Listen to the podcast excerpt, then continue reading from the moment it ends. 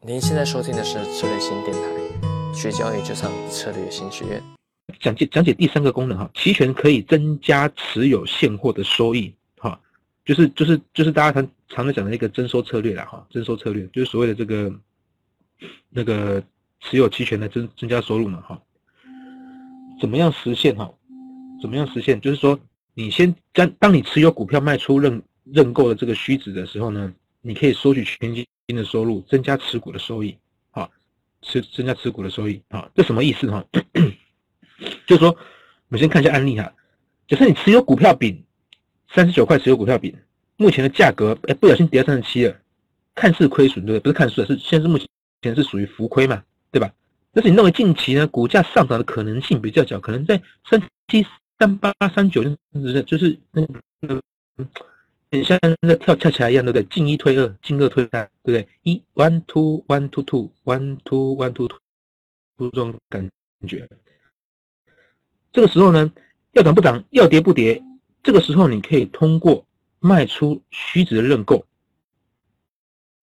趁它在那边晃啊晃啊晃啊晃啊晃的时候呢，把权利金先收下来，增加你目前持股的收益，好不好？好，这个例子想表达这个就是这个意思，就是说。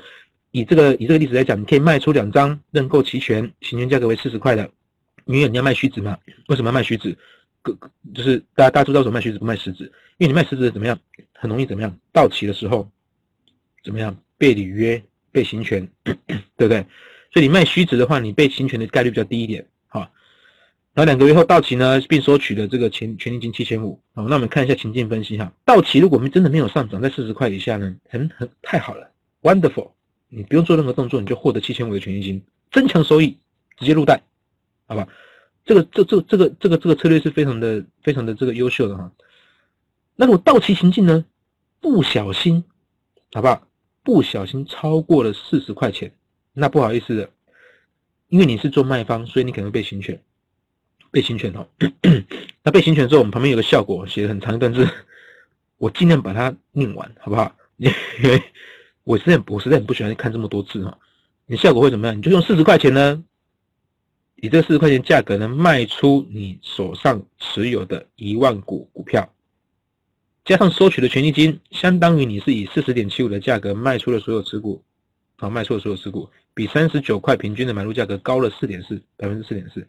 换句话说，你虽然跌破了四十块，但是你用四十块价格固定卖出去了嘛？对吧？然后上涨超过四十块了，那是用四十块价格卖出去，对不对？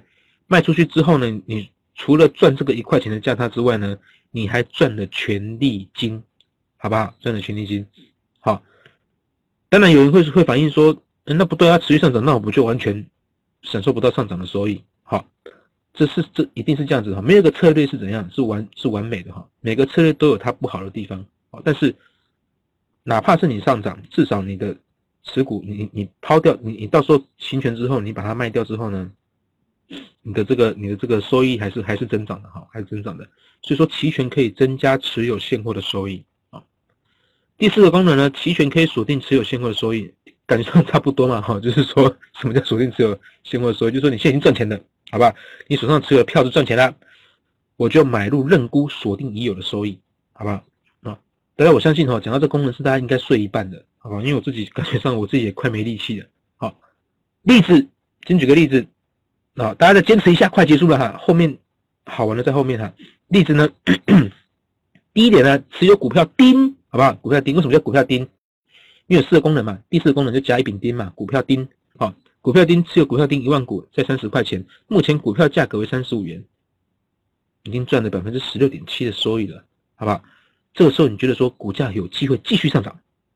我不想马上抛出，对不对？但是你又怕自己自己怎样误判，人总是天天活在这种恐惧跟怎样希望当中，你都觉得自己的判断是对的，可是收盘之后就觉得自己判断是错的，对不对？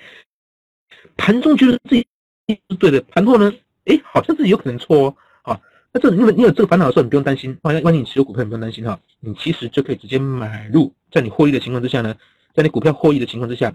这浮盈的情况之下，你去买入看跌期权，好，那你这个意思来讲呢，你去买入行权价三十五块的看跌期权，然后支付权利金一万一，呃，说支付权利金一万一，好，付付掉这个成本，好，付一个付一个权利金的成本，为他买一个怎么样？啊，其实说成是保险，为你为你的下跌买，为为为你这个股票以后会下跌的这个可能的概率买一份保险，好。那到到期会有什么效果哈？到期的时候来也是分两个情境哈。第一个是上涨到三十八块钱以上，好，三十八块以上，好，就随便举的，好，上涨到八三十八块以上，好。第二个是下跌到三十五块以下，好，我先讲下跌到三十五块以下，好不好？哈，因为这个比较好理解哈。当你到期的时候，你是下跌到三十五，因为你行行权价是三十五嘛，但你跌到三十五以下呢，我是不是可以指定价格在三十五块把卖出？可不可以？因为你你做了一个你做了期权的嘛，做了认沽期权的，你可以指定在三十五块钱把你手上的股票全部抛掉。这个时候你已经把股价锁定在三十三点九元，好，三十三点九元，好。大大大大家可能说啊，为什么叫做三十三点九元？好，因为你付出了一万一的权利金，好不好？好，虽然你。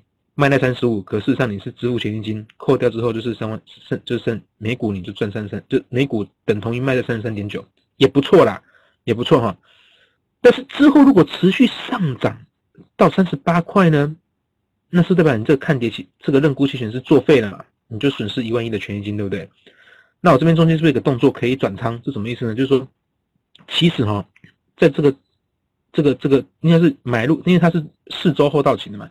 其实，如果你在还没到期前已经涨过、涨了很多的时候，基本上你可以尝试。如果他继续想要继继续想要保保保留这个上涨的收益，然后把风险锁住的话，你可以在上涨的过程中呢，持续的转仓，就是你的新鲜价格从三十五块，好转仓到三十六、三十七，慢慢转，好，但你也不要过度频繁的转，好，就是说你自己设定一个门槛，到三十八块的时候呢，我去转一个仓，好，转一个仓往上移，好，新鲜价格往上移，好。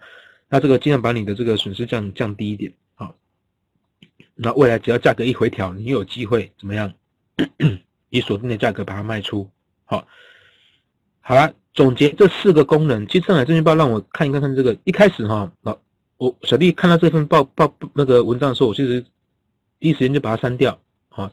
然后就想是哪一天突然间睡不着，就把它打起来打开来看，就觉得说，哎，好像蛮有蛮有东西可以跟大家做介绍的。那可能是，可能是突发奇想哦，就说，就是跟大家做一下说，如果把这些这四个功能呢应用在期货上面啊，把这个期权的四个功能应用在期货上，对期货的投资者有哪些帮助？有哪些帮助？啊，这一个章节就一页而已，就一页而已，一页，一页就这样个章节就结束了，然后我们就要看应用，好不好？好，更多精彩的培训。欢迎上策略型学院网站。